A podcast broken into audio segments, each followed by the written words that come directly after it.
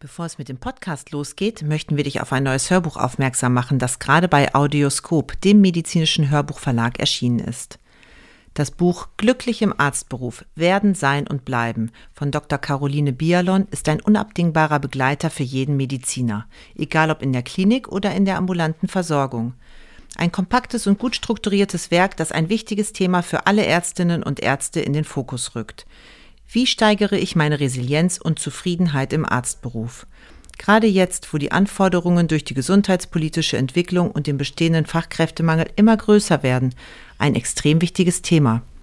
Weitere Infos zu dem Buch findest du in den Show Notes. Und jetzt viel Spaß beim Podcast.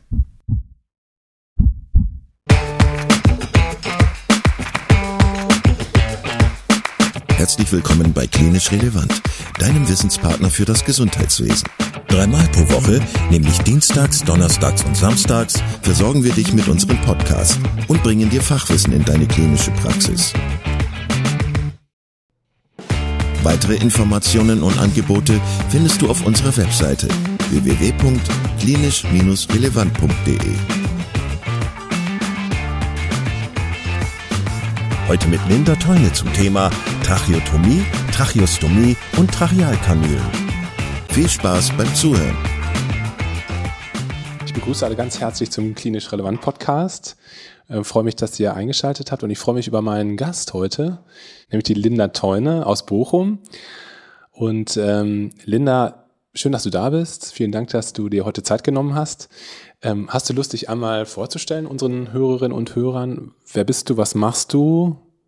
Und vielleicht kannst du auch ein bisschen was über das Thema sagen, das wir heute besprechen wollen. Ja, hallo. Erstmal vielen Dank für die Einladung. Äh, wie du schon gesagt hast, mein Name ist Linda Teune. Ich bin Gesundheitswissenschaftlerin und arbeite im Bergmannsheil in Bochum, also im Uniklinikum, ähm, mit querschnittsgelähmten Patienten, also mit Patienten mit Verletzungen des Rückenmarks, äh, primär im Bereich der Beatmung und ähm, ja, die sind auch eigentlich alle tracheotomiert. Und genau darum soll es gehen, ne? um das Tracheostoma, um die äh, Trachealkanüle. Jetzt ist es so, unser Publikum ist ja ziemlich breit. Ähm, wir haben ärztliche Kolleginnen und Kollegen dabei, wir haben aber auch äh, Menschen aus der Pflege, wir haben Logopäden, Ergotherapeuten und so weiter. Das heißt, wir wollen die Leute ein bisschen abholen. Ähm, Nochmal eine kurze Nachfrage zu dir und zu deinem Beruf. Was ist der Unterschied zwischen einer klinischen Linguistin und einer Logopädin? Ähm, die klinischen LinguistInnen äh, haben, ein, äh, haben ein Studium absolviert. Ähm, also heutzutage ist es der Bachelor in Linguistik, der ist ein bisschen allgemeiner. Und im Anschluss kann man im Master eben die Entscheidung treffen, ähm, ob man eher in die klinische Richtung geht oder eher in die sprachwissenschaftliche. So ein bisschen, äh, genau. Und wenn man den Master in der klinischen Linguistik äh, sozusagen absolviert hat, ähm, absolviert man daraufhin das LIP-Linguisten im Praktikum, heißt das, glaube ich, und ist dann eben ein Jahr in der Klinik und lernt den Klinikalltag kennen und darf sich im Anschluss dann ähm, ja, klinischer Linguist, klinische Linguistin nennen. Ähm, Logopäden äh, da gibt es mittlerweile, äh, wird es akademisiert. Es gibt auch noch ähm, staatliche und private Schulen, die eine dreijährige Ausbildung anbieten.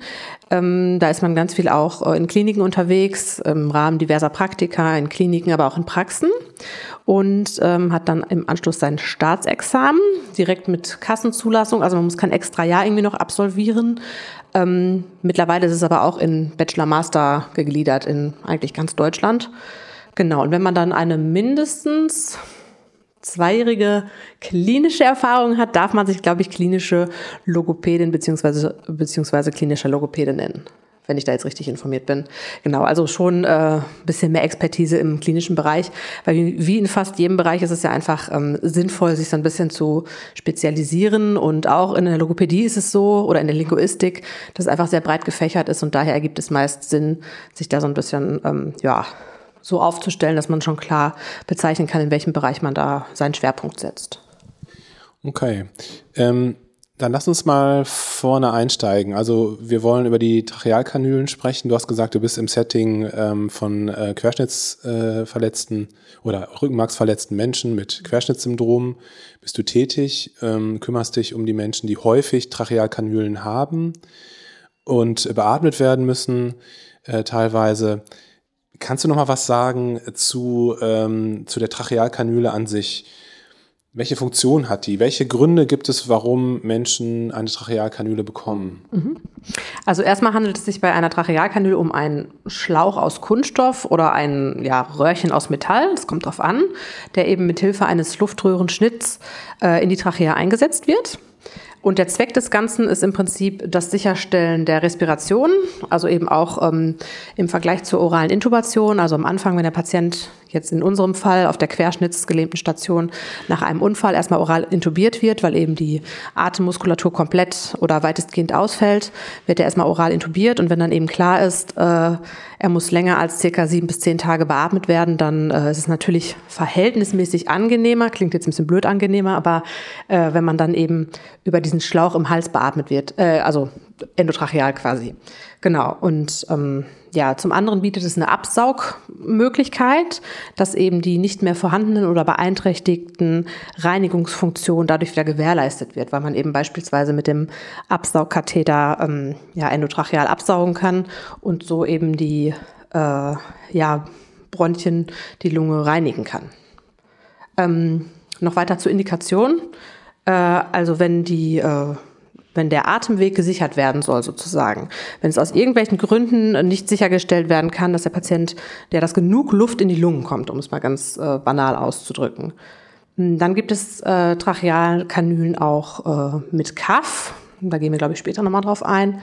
Ähm, da ist es so, dass es auch zum Schutz der Aspiration äh, oder dem Schutz der Aspiration dienen kann, beispielsweise bei massiver Speichelaspiration oder ähm, bei diversen Beatmungsparametern, die das nicht anders zulassen. Und ähm, ja, eine weitere Indikation ist die Sekretmobilisation. Also gerade bei den querschnittsgelähmten Patienten ist es so, dass sie eben äh, ja das, das Zwerchfell, also die, die Hauptatemmuskulatur eben entweder komplett wegfällt oder sehr beeinträchtigt ist, was eben dann äh, ja eine Sekretmobilisation auf anderem Wege notwendig macht. Und das ist eben auch durch, die, durch das Einliegen einer Trachealkanüle sozusagen gewährleistet. Äh, eine letzte Indikation, die mir jetzt äh, direkt noch einfällt, ist die ähm, der Tumore der oberen Atemwege. Also wenn quasi durch einen Tumor beispielsweise die Luft nicht mehr zum Kehlkopf gelangen kann, beziehungsweise in die Lungen gelangen kann, wird ja in dem Fall dann unterhalb des Tumors die Trachealkanüle gesetzt und äh, ja, so wird dann eben die Luftzufuhr wieder gewährleistet. Das sind so die Hauptindikationen, würde ich jetzt sagen, für eine Anlage der Trachealkanüle. Ja, also das heißt, sag ich mal, ganz, ähm, ganz nüchtern betrachtet ist es häufig so, dass einfach Menschen, die längere Zeit intubiert oder beatmet werden müssen, dass die eben diese Tracheal tracheale Kanüle bekommen, weil es ähm, ja für den Patienten insgesamt ange äh, angenehmer ist, weil es für den Patienten angenehmer ist und weil es halt auch gewisse, wahrscheinlich gewisse ähm, ja, logistische Vorteile bietet. Ähm, kannst du nochmal sagen, du hast schon angedeutet, es gibt ähm, TKs mit, mit Kaff, äh, welche Formen von Trachealkanülen gibt es? Also gibt es unterschiedliche Materialien, Formen oder so? Genau. Also zunächst unterscheiden wir zwischen Kunststoffkanülen und Kanülen aus Metall. Ähm, wir jetzt auf der Station für Querschnittsgelähmte verwenden eigentlich, oder nicht eigentlich, ausschließlich Kunststoffkanülen. Ähm, diese haben den Vorteil, dass sie sehr leicht sind. Äh, das wird natürlich als angenehmer empfunden als die Metallkanülen, die bezüglich des Gewichts wirklich deutlich schwerer sind. Ähm, außerdem ist es so, dass die Kanülen aus Kunststoff äh, sind zumeist Einmalprodukte, was in Bezug auf die Hygiene zumindest ein großer Vorteil ist, weil sie wirklich eben, wenn sie gewechselt werden, äh, wieder steril neu ausgepackt werden und wieder eingesetzt werden. Ähm, weiterhin haben die den Vorteil, dass sie durch die ähm, also dass sie sich anpassen an die Körpertemperatur, an die individuelle Körpertemperatur des Patienten ähm, und somit auch flexibler sind. Also die passen sich der individuellen Anatomie des jeweiligen oder der jeweiligen Trachea erfahrungsgemäß besser an, sodass der Patient sie dann möglichst wenig spürt. Im Vergleich jetzt zu einer äh, Kanüle beispielsweise aus Metall, die wirklich sehr, sehr schwer ist und ähm, ja, sich dann deutlich anders anfühlt. Mhm. Genau. Der Nachteil ist natürlich der Umweltaspekt. Ähm, je häufiger man diese Kanüle wechseln muss, desto mehr wirft man weg, das ist klar. Wobei natürlich auch das Sterilisieren bzw. Desinfizieren auch den Umweltaspekt, äh, ja, ist halt die Frage, was ist da schädlicher, aber grundsätzlich, äh, ja, es wird mehr weggeworfen. Und bei den Metallkanülen ist es so, dass die häufig bei HNO-Patienten benutzt werden, ähm, auch wirklich sehr häufig nach Laryngektomie, also Patienten, die tatsächlich keinen Kehlkopf mehr hatten, äh, haben oder nach Kehlkopfteilresektion. Ähm, genau, die werden in der Regel sterilisiert bzw. desinfiziert. Das ist auch problemlos äh, möglich ähm, was dann natürlich im, äh, in Bezug auf diesen Umweltaspekt einen deutlichen Vorteil darstellt. Des Weiteren haben die eine sehr hohe Materialfestigkeit. Die können also sehr dünnwandig gearbeitet werden, was wiederum dazu führt, dass der Lu Luftdurchlass ähm, höher ist als bei den Kunststoffkanülen. Das stellt natürlich auch einen großen Vorteil dar. Aber sie ist sehr schwer, wie schon gesagt. Und ähm, ja, insgesamt würde ich jetzt aus meiner Perspektive sagen, dass die Kanülen aus Kunststoff ähm, einen deutlich höheren Tragekomfort bieten als die aus Metall. Und wie ist das mit den unterschiedlichen Formen? Also gibt es auch, sage ich jetzt mal, das ist jetzt sehr laienhaft ausgedrückt, aber es gibt ja, glaube ich, auch unterschiedliche Formen vom, vom Biegungsgrad und so weiter. Ist das so? Also genau. gerade und gebogen? Richtig. Ja. Also es kommt immer auf den Neigungswinkel an im. Prinzip.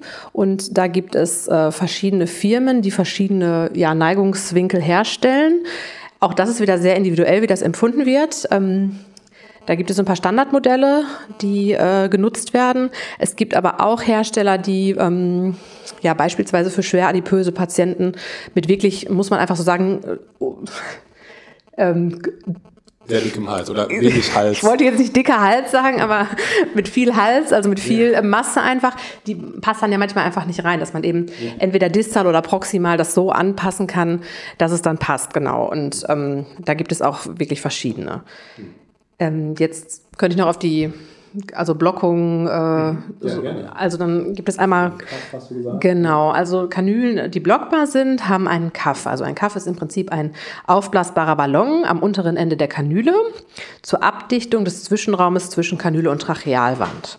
Genau, und dieser Kaff ähm, ist dann quasi aufgepumpt und soll eigentlich eine Schutzfunktion darstellen. Aber es ist eher ein vermeintlicher Schutz, weil der niemals einen hundertprozentigen Schutz vor Aspirationen bietet. Einmal können Falten entstehen, wenn der Kaff nicht richtig aufgeblasen wird oder eben auch Unregelmäßigkeiten in der Trachealwand. Da muss man ja dazu sagen, das sind Standardmodelle und wirklich jeder Mensch ist anders gebaut.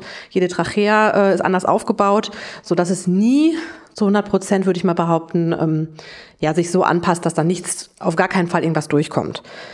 Genau, deswegen sagen wir immer, ähm, entblocken nur mit der Spritze, weil man dann wirklich die ganze Luft herausziehen kann und blocken wiederum nur mit dem Kaffdruckmesser. Je nach Modell kann man da wirklich, ähm, ja, gibt es einen grünen Bereich, das wird dann in äh, Millimeter oder Zentimetern Wassersäule angezeigt, welcher Bereich da, ähm, weil man ja nicht reingucken kann quasi in die äh, Trachea, welcher da ideal ist. Ja, und diese Blockung, die bietet wieder Vor- und Nachteile. Ich fange mal mit den Vorteilen an. Ähm, wenn der Patient beispielsweise zu häufigem Erbrechen neigt oder zu massiver Speichelaspiration, gerade auch bei euch jetzt im neurologischen Bereich. Genau, ALS-Patienten ganz viel, Parkinson oder auch Demenzpatienten in, äh, ab einem gewissen Stadium. Ähm, genau, wenn, gerade wenn die dann liegen und man sagt wirklich, diese Speichelaspiration ist so massiv, dann ist es natürlich im ersten Moment erstmal sinnvoller, diesen Kaff ähm, zu nutzen, bevor es komplett offen ist und alles läuft rein. Mhm. Aber es kann auch ein Teufelskreis sein, denn es ist so, dass ähm, die Sensibilität, die für das Schlucken ja ausschlaggebend ist, natürlich durch den Kaff wiederum beeinträchtigt wird. Deswegen muss man immer so ein bisschen abwägen, was ist jetzt das geringere Übel, wann trauen wir uns, das mal auszuprobieren merken wir dann, es wird besser und so weiter. Aber in erster Linie ist es natürlich ähm, in dem Zusammenhang kann es als Schutz äh, sozusagen ja fungieren.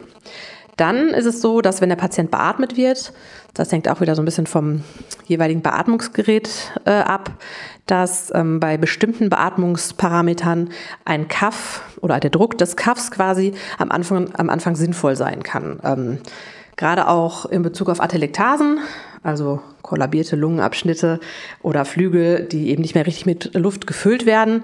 Ähm, wenn die auftreten, ist es oft so, dass am Anfang dann ähm, auch das ärztliche Personal sagt, jetzt blocken wir erstmal. Ist einfach ähm, ja, Risiko-Nutzen-Abwägung. Aber grundsätzlich kann das in dem Fall dann auch ein Vorteil sein, dass man diese Möglichkeit hat. Genau, dann äh, würde ich zu den Nachteilen kommen, die schon deutlich überwiegen. Also erstmal ist es so, dass die Trache äh, Trachealhinterwand ja elastisch ist und dadurch kann sie eben auch verdrängt werden von dem Kaff, von dem geblockten Kaff. Das ist ja wie so ein Hufeisen, diese Trachealspangen und hinten ist ja so ein ähm, ja, beweglicher äh, Bereich, genau, okay. Ja, also ich finde, das natürlich wissen das die meisten, aber man muss sich das echt nochmal ähm, bewusst machen, dass die wirklich, also ja, elastisch ist. Und ähm, dann ist es natürlich so, dass die drei Sachen, die ich jetzt noch mal, auf die ich jetzt noch mal kurz eingehen würde, äh, eher selten passieren, aber das Risiko ist eben da. Und dann ist, stellt sich natürlich die Frage, ähm, inwieweit können wir das Risiko verringern? Also es kann zur, zur Kompression des Ösophagus führen. Dann wiederum dadurch zur Behinderung der Boluspassage und im schlimmsten Fall eben zu einem äh, Überstau oder Materialaufstau mit Überlauf in den Larynx.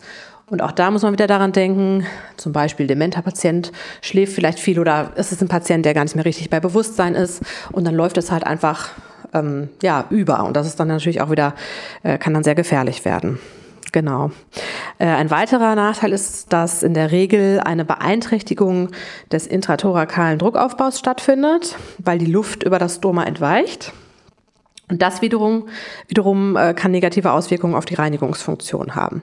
Also auch da muss man sich eben wieder fragen, äh, wie viel blocken wir und immer abwägen, was ist eben das geringere Übel sozusagen. Ja, ein anderer Nachteil, der noch äh, passieren kann, ist eben, dass ja häufig das Pflegepersonal die Nahrung anreicht. Ähm, und in der Regel haben wir Pflegepersonal, was wirklich gut geschult ist, gerade so im intensivmedizinischen Bereich, äh, diese Weiterbildung zur Intensivpflegekraft und so weiter, die kennen sich da gut aus. Aber da muss man natürlich auch sagen, dass wir in Zeiten des Pflegenotstands uns befinden und da eben auch oft KollegInnen aus dem Springerpool kommen, die vielleicht sich nicht in dem Bereich auskennen.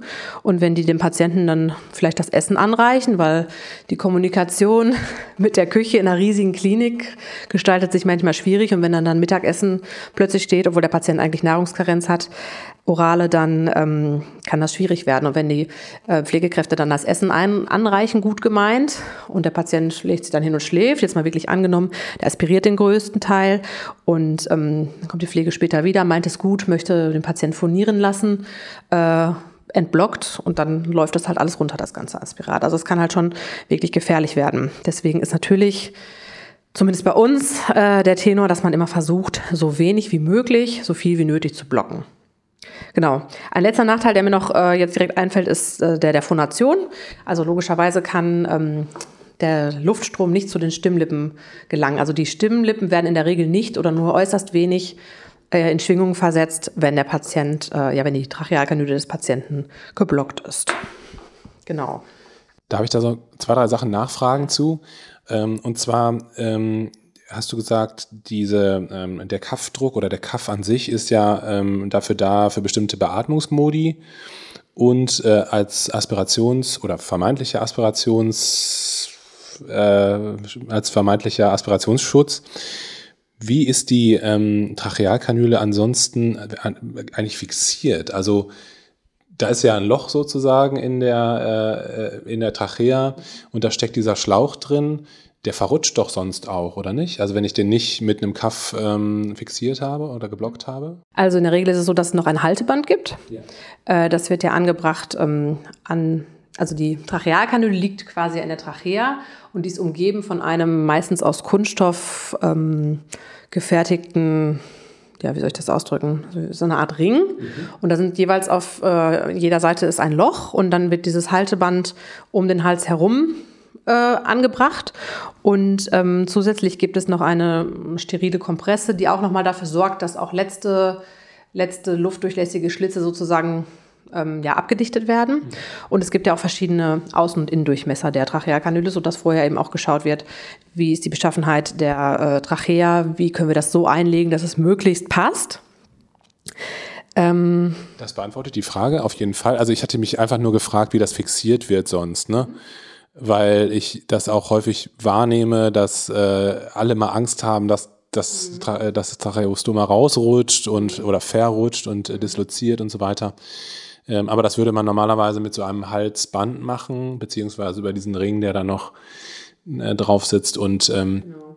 diese sterile ähm, Kompresse, die dann auch drauf sitzt. Ja, wobei man schon ganz klar sagen kann, dass so äh, die Tatsache, dass die ähm, zu, dass es zu Dislokationen der Trachealkanüle kommt, ist leider ja häufig. Es kommt auch so ein bisschen auf den Bereich an, aber ähm, das passiert natürlich und auch nicht äh, nicht total selten. Aber ähm, also bei beatmeten Patienten bekommt man es ja direkt rückgemeldet durch das Beatmungsgerät. Das alarmiert ja sofort. Aber wenn ich so an eure Patienten denke, äh, kann es vielleicht auch ein bisschen dauern, bis man das merkt, ne? weil die ja eben häufig nicht ans Beatmungs- oder was heißt ALS-Patienten in der Regel ja gar, keine, gar kein Beatmungsgerät erstmal benötigen. Das ist schon auf jeden Fall ein wichtiger Punkt. Und dann wollte ich dich noch fragen, äh, du hast es gerade schon angesprochen, also Beatmung ist über die TK natürlich möglich, aber es gibt ja auch Patienten, die spontan atmen oder die auch äh, phonieren wollen oder sollen natürlich, damit sie sich mit, ihrem, äh, mit ihrer Umwelt äh, auseinandersetzen können. Ähm, Gibt es da Unterschiede, ähm, was die Trachealkanülen Arten betrifft, also du hast schon gesagt, klar, wenn der Kaff geblockt ist, dann können die Patienten nicht phonieren. Aber ähm, also wie ist das da mit, mit Beatmung und so weiter? Genau, also es gibt äh, noch Kanülen ohne Blockung und auch ohne Fensterung. Ich gehe auch gleich nochmal kurz auf die Fensterung ein. Da gibt es auch noch verschiedene Längen, ähm, weil man eben auch davon ausgeht, ähm, oder ja, die aktuellsten Studien gehen davon aus, dass natürlich je mehr Fremdkörper in der Trachea, desto besser ist ja auch logisch. Also, und ähm, je kürzer die Kanüle. Und ähm, ja, wenn man noch beatmet ist, dann kann man diese Trachealkanüle ohne Kaff ähm, nutzen. Die ist ja eben ohne Kaff, ohne Fensterung und so weiter. Dann gibt es noch äh, Trachealkanül mit Fensterung. Die erleichtern quasi das äh, Atem, äh, die Atemumleitung bzw. das Sprechen durch eine Vergrößerung des Atemvolumens. Also beispielsweise für nicht beatmete Patienten geeignet. Da gibt es verschiedene Fensterungen. Es gibt die sogenannte Lochfensterung und es gibt die Siebfensterung, die auch wieder jeweils Vor- und Nachteile bergen. Bei der Lochfensterung ist es so, also es ist halt wirklich ein verhältnismäßig großes Loch. Ähm, das ist natürlich gut, weil ein größeres Lumen für eine bessere Belüftung sorgt. Schlecht daran oder ein Nachteil kann sein, dass wenn man mit dem Absaugkatheter reingeht, um endotracheal abzusaugen, kann es passieren, dass man da quasi durchgeht und die äh, Trachealwand verletzt. Ist mir jetzt persönlich auch noch nie, äh, habe ich jetzt noch nicht gesehen oder ist mir jetzt selber auch noch nicht passiert, aber es kann halt, es stellt halt eine Gefahr dar. Und bei der Siebfensterung ist es so, dass diese Verletzungsgefahr eben nicht besteht, weil es halt wirklich wie so ein Sieb, so, das sind so kleine Pünktchen. Aber dafür neigt diese Kanüle eher so zu Verklebungen. Genau. Das ist so das, was es noch gibt. Dann gibt es noch äh, Trachealkanülen mit subglottischer Absaugfunktion. Erstmal unabhängig davon, ob der Patient jetzt beatmet ist oder nicht. Das geht beides.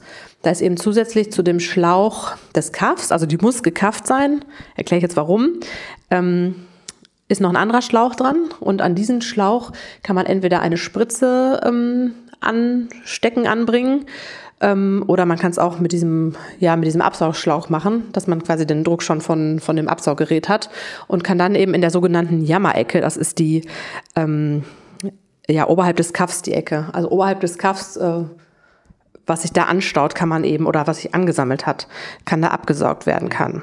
Äh, kann da abgesaugt werden, genau. Äh, mit der Spritze zum Beispiel. Und das heißt, der Patient ist nicht dem klassischen Absaugvorgang über den Schlauch ausgesetzt, weil das ja schon immer eine endotracheale Belastung auch darstellt in Bezug auf Luftnot. Äh, ist ja wirklich so, der Patient bekommt in dem Moment keine Luft, egal ob es übers, ob es jetzt übers, über das Gerät ist oder spontan atmend. Genau, und das ist eigentlich ein, eine ganz gute Sache, weil man eben direkt nachvollziehen kann, hat sich da was angesammelt also auch so für kurzfristige Schluckversuche mit zum Beispiel blau gefärbtem Schluckpudding oder sowas kann man direkt sehen, ähm, ja, ob der Patient eben aspiriert hat oder nicht. Genau. Das wären jetzt so die gängigsten, äh, die mir so einfallen würden. Darf ich noch mal ganz undidaktisch dazwischen fragen? Ähm, es gibt so ein, äh, es gibt so einen Slang, äh, den ich häufig höre und der, glaube ich, vielen nicht so richtig klar ist, so im Kontext von Weaning und äh, Trachealkanüle. Was ist, was ist eine feuchte Nase? Genau. Also es gibt äh, grundsätzlich erstmal verschiedene Aufsätze, die man auf die Trachealkanüle aufstecken kann oder, oder äh, ja, anbringen kann. Eine feuchte Nase ist im Prinzip ein ein Aufsatz, der einen relativ großen, ich nenne es mal Schwamm, noch in sich hat. Also das ist ein kleines, ähm, Schwämmchen und das soll sozusagen die dann fehlenden Funktionen der Nase ersetzen. Also die Funktionen der Nase sind ja im Prinzip Erwärmung der Luft, Befeuchtung der Luft und Filterung ähm, der Luft, die man eben einatmet über die Nase im besten Fall. Und dadurch, dass man ja eben dann, also die Atemluft sucht sich ja logischerweise den kürzesten Weg in die Lunge und das ist dann eben nicht mehr die Nase und auch nicht mehr der Mund, das ist dann natürlich das Tracheostoma. Und die feuchte Nase soll so ein bisschen dafür sorgen, ähm, dass durch dieses Schwämmchen diese Funktion ja, komplett ersetzen können, werden können sie dadurch nicht. Aber ähm, ja, das ist ein bisschen ähm, zumindest äh, zumindest schon mal andeuten. Diese genau, Funktion. also so ein bisschen schon das ersetzen. Also die Luft wird dadurch schon ein bisschen angefeuchtet, erwärmt und gefiltert. Natürlich nicht in dem Maße, wie es die Nase dann auf physiologischem Wege tun würde, aber genau. Und das ist eben der Aufsatz. Den gibt es auch mit ähm, einem kleinen Sauerstoffanschluss. Das heißt, wenn der Patient noch Sauerstoff benötigt, kann man das auch anschließen. Und das Gleiche gilt für die Sprechaufsätze. Die gibt es, ähm, also die Forci also Sprechaufsätze sind auch Aufsätze mit oder ohne Schwamm. Das gibt es verschiedene, auch mit Sauerstoff, mit Möglichkeit des Sauerstoffanschlusses. Aber die forcieren eben die Expiration, um die Stimmbildung, um die, um die Phonation zu fördern sozusagen. Das heißt, die feuchte Nase begleitet den, den Patienten vom, oder den Patientin, die Patientin und den Patienten auf dem Weg von der, ähm, von der Beatmungssituation in die, äh, in die Entwöhnung, über die Entwöhnung zur ähm, Entfernung des Tracheostomas und soll sozusagen die physiologische Funktion der Nase äh, nachahmen. Ja. Genau, weitestgehend, also so gut wie möglich eben ersetzen. Ähm, Ganz wichtig noch dazu ist, dass, ähm, also es gibt einen festgelegten Weaning-Plan natürlich, äh, meistens klinikintern, im interdisziplinären Team irgendwie gefertigt. Ich denke mal, dass es ein bisschen variiert von Klinik zu Klinik, aber grundsätzlich ist es so genau, äh, sobald keine Beatmung mehr nötig ist oder eben auch in Spontanatmungsphasen, wenn der Patient grundsätzlich noch beatmet werden muss, ist es so, dass äh, sowohl die feuchte Nase als auch, ähm, oder sagen wir mal Luft-Wärme-Austauschfilter, als auch die äh, Sprechkanülen zum Einsatz kommen. Äh, der große Unterschied ist der, dass der Patient bei einem Sprechaufsatz nicht geblockt sein darf, weil er dann keine Luft bekommt. Ähm, bei der feuchten Nase ist das möglich und das ist der Grund, warum häufig ähm, ja, die feuchten Nasen sehr beliebt sind, weil es da theoretisch auch möglich ist, den Patienten, wenn noch eine, eine Blockung oder eine Blockung des Kaffs nöt, notwendig ist, das dann noch zu nutzen. Genau, das wäre jetzt so der Unterschied. Alle, die jetzt zugehört haben, die ähm, verstehen jetzt schon, wie komplex das Thema ist. Also es gibt so viele verschiedene ähm, Trachealkanülen, verschiedene Dinge, die man beachten muss, was Aspiration betrifft, was Beatmungssituation betrifft was die Anatomie des Patienten betrifft und so weiter und so weiter. Wir wollten ja heute erstmal so ein bisschen äh, das Basale äh, streifen, wobei wir jetzt schon tief, äh, aus, meiner, aus meiner Sicht schon fast tief reingegangen sind. Kannst du noch mal ein bisschen was erzählen zu der Anlage, also äh, zu dem Vorgang an sich, wie, wie das erste Mal die Trachealkanüle angelegt wird? Und vielleicht kannst du auch noch mal kurz erzählen, soweit das geht, wie man so ein äh, Tracheostoma wechselt? Also, ja. Ja, gerne. Also ähm, bezüglich der Anlage der Trachealkanüle ist es so, dass wir ähm, zwischen Tracheotomie und Tracheostomie differenzieren. Die Tracheotomie ist eher so die ja, konventionellere Variante. Ähm, dabei handelt es sich einfach um eine chirurgische Eröffnung der Luftröhre. Und bei der Tracheostomie ist es so, dass es sich um eine permanente Fixierung der Luftröhre an der Halshaut handelt. Sprich, ähm, es stellt eine Alternative zur Tracheotomie dar, ähm, oder also zur klassischen chirurgischen Tracheotomie. Die Trachea wird quasi von außen punktiert so viel, äh, also so, so viel wie nötig, so wenig wie möglich, bis zu einer Weite, die quasi das Einführen der Trachealkanüle ermöglicht. Also wirklich nicht zu viel, weil das hattest du gerade auch schon angesprochen, ähm, wenn das Stoma zu groß ist, kann es eben auch dazu führen, dass sie sich disloziert oder rausfällt und deswegen möchte man natürlich vermeiden, dass das Tracheostoma zu groß wird und das kann mit dieser Methode ganz gut ähm, ja, auf die, individuell, auf die individuellen Gegebenheiten angepasst werden. Und der Vorteil ist eben, oder der Vorteil, der beschrieben wird in der Literatur aktuell, ist einmal ein geringeres Infektionsrisiko, dadurch, dass es natürlich kleiner ist. Dann ähm, eine schnelle Durchführung, die in der Regel auch ohne größeren Aufwand und auch bettseitig am Intensivbett durchgeführt werden kann. Aber auch hier gibt es diverse Kontraindikationen, also es hängt ganz vom Fachbereich ab. Ähm, genau. Und äh, ja, das klassische bzw. konventionelle Verfahren der Tracheotomie, also die Tracheotomie, ist halt immer nötig oder wird immer nötig, wenn bei der Tracheostomie irgendwie, wenn es eben misslingt aus irgendwelchen Gründen. Ähm, deswegen sagt man, beide Verfahren müssen eigentlich in modernen Kliniken äh, oder sollten für pulmonale Risikopatienten jederzeit verfügbar sein. Genau. Ein bisschen hängt es, glaube ich, auch ab äh, davon, wie lange das geplant ist. Also bei unseren Patienten, wenn klar ist, die äh, Muskelfunktion ist nicht mehr vorhanden, der Patient wird voraussichtlich nie wieder selbstständig atmen können, dann ist natürlich klar, dann muss er stabiler sein, dann kann man das chirurgisch machen. Also dann, aber wenn man jetzt zum Beispiel einen Patienten hat, bei dem klar ist, vielleicht hat er in vier, fünf Wochen äh, schafft man das Weaning, dann kann man es natürlich auch anders machen. Aber man muss natürlich differenzieren, ähm, wenn man die Kanüle auch wechselt, dann ähm, äh, muss man eben auch aufpassen, weil es ja noch schnell wieder zugehen kann. Also gerade bei Kindern oder jüngeren Patienten ist es ja tendenziell so, dass die Haut sich schnell wieder verschließt. Bei älteren Patienten dauert das in der Regel ein bisschen länger. Und äh, ja, das muss man natürlich alles mit einbeziehen. Was hat es noch gefragt? Ich wollte dich fragen ähm, zu dem Wechsel.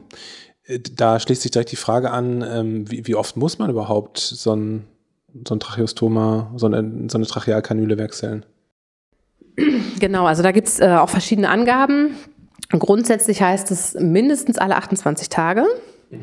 Ähm, je nach äh, Patientenklientel, sage ich mal, oder nach Fachbereich, aber auch äh, alle 14 Tage.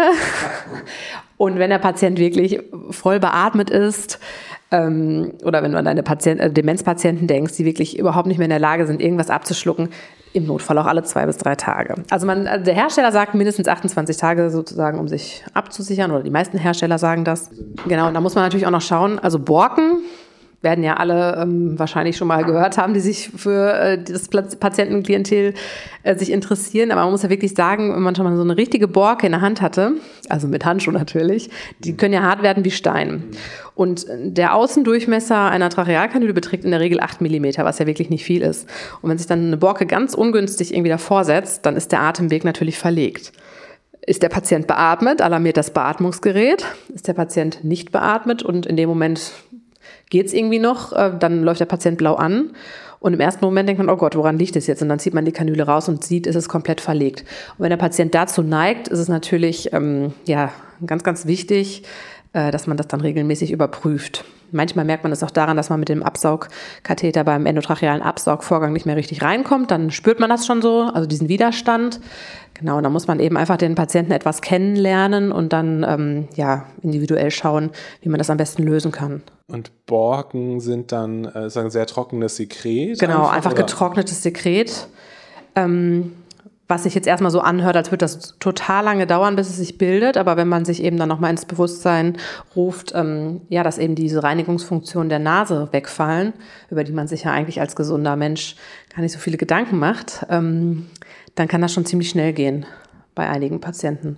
Und das ist wirklich, ähm, das ist wirklich nicht schön. Also das, ja.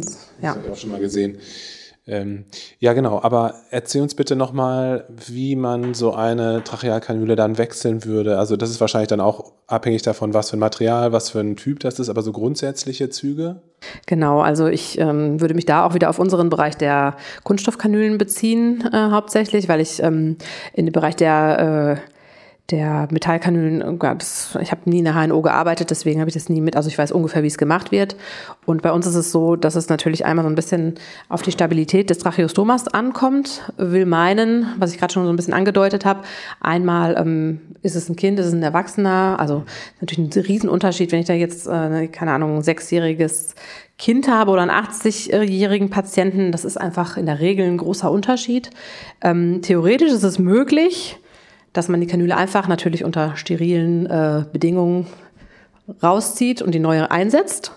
Ähm, aber sicherer ist es natürlich beispielsweise über die Seldinger-Technik. Da wird eben mit einem Führungsdraht ähm, ja, der, sichere, der sichere Zugang sozusagen gewährleistet. Also dieser Draht wird in die noch liegende Trachealkanüle eingeführt, dann wird die ähm, liegende Trachealkanüle herausgezogen und äh, ja, dass man diesen Weg halt äh, nicht verliert und dann die neue Kanüle sozusagen auch natürlich unter sterilen Bedingungen wieder eingeführt. Das ist so der grobe. Dann gibt es natürlich auch ganz äh, spezielle Patienten, bei denen das ganz, ganz äh, komplex ist. Da wird es dann auch äh, im OP gemacht und äh, damit man wirklich auf der ganz sicheren Seite ist. Das hängt immer so ein bisschen davon ab. Grundsätzlich, äh, du hast es schon angedeutet, was, was kann passieren bei so einem Wechsel? Ja, im schlimmsten Fall äh, hat man eben voll beatmeten Patienten und man bekommt die Kanüle nicht wieder in den Hals gesteckt. Und dann kann natürlich der Patient nicht mehr beatmet werden. Das wäre so das das, äh, ja, der Worst Case. Genau, das Horrorszenario, ja. Cool. Ähm, Linda, ich würde gerne hier eigentlich schon mal einen Punkt machen, weil wir, glaube ich, schon sehr, sehr viele Sachen besprochen haben, äh, die auch ähm, erstmal sacken müssen, glaube ich, für die Zuhörerinnen und Zuhörer. Ähm, ich würde gerne nochmal hinweisen, weil ähm, der Enrico Kühne ähm, und die Tineke Greiner waren ja beide schon hier bei uns im Podcast und äh, haben ähm, Podcast-Beiträge gemacht. Der Enrico, mit dem hatte ich über ähm, Neurorea gesprochen. Mit Tineke, die ist ja auch Linguistin, hatten wir über Fes-Untersuchungen gesprochen. Ähm, ihr habt zu dritt wenn ich richtig informiert bin, habt ihr das Dysphagie-Netzwerk Ruhr gegründet. Mhm. Den, äh, den Link zu der Internetseite werde ich in die Show Notes packen. Und ähm, ich sage das deshalb, weil ihr auch regelmäßig, ich glaube viermal im Jahr, ähm, Fortbildungsveranstaltungen ähm, anbietet, die sich mit dem Thema FES, äh, insbesondere mit dem Thema FES auseinandersetzen. Ich glaube, ähm, ähm, Fortbildungsbeiträge zu Trachealkanülmanagement habt ihr noch nicht, ne? Nee, das ist jetzt schon in Planung. Also natürlich ja. äh, der ein oder andere Vortrag beinhaltet das, aber ja, ähm, ja wir haben da noch einiges vor. Aber ich wollte da gerne darauf hinweisen, weil äh, ich auch selber äh, den Kurs mit euch gemacht habe vor ein paar Jahren den FES-Kurs und den fand ich richtig cool. Ähm, der hat mir gut gefallen. Ihr habt da so ein schönes interdisziplinäres äh, Team, das ihr da zusammengerufen habt äh, mit HNO-Arzt und äh, Gastroenterologen und so. Also das, das fand ich richtig gut und deswegen äh, wollte ich nur darauf hinweisen, dass du auch Teil des Teams bist und jetzt den, den Reigen hier ähm, komplettierst. Ja, genau. Aber ähm, als kleiner Cliffhanger, ähm, wir würden dann uns nochmal treffen und vielleicht nochmal über die spezifischen Aspekte des ähm, Trachealkanülmanagements bei, bei Querschnittspatienten unterhalten. Ja, gerne. Eingemacht, wenn du Lust hast. Auf jeden Fall. Alles klar, vielen Dank. Ja, danke auch. Tschüss. Vielen Dank, dass du heute wieder zugehört hast und unser Gast gewesen bist. Wir hoffen sehr, dass dir dieser Beitrag gefallen hat und du etwas für deinen klinischen Alltag mitnehmen konntest. Wenn dem so sein sollte, dann freuen wir uns sehr über eine positive Bewertung bei Apple Podcasts. Falls du Lust hast mitzumachen und es einen Themenbereich gibt, in dem du dich besonders gut auskennst, dann melde dich doch gerne unter kontakt@klinisch-relevant.de. Gleiches gilt, wenn du Themenvorschläge oder konstruktive Kritik für uns hast. An dieser Stelle auch der Hinweis auf unseren Newsletter, den du unter www.klinisch-relevant.de abonnieren kannst und der dich immer auf dem Laufenden hält. Wenn du dich für unseren Newsletter einträgst, bekommst du einen 5-Euro-Gutschein, mit dem du in unserer Fortbildungsakademie einkaufen kannst. Wir wünschen dir jetzt bis zum nächsten Mal eine gute Zeit und freuen uns, wenn du bald wieder einschaltest. Pass auf dich auf, bleib gesund.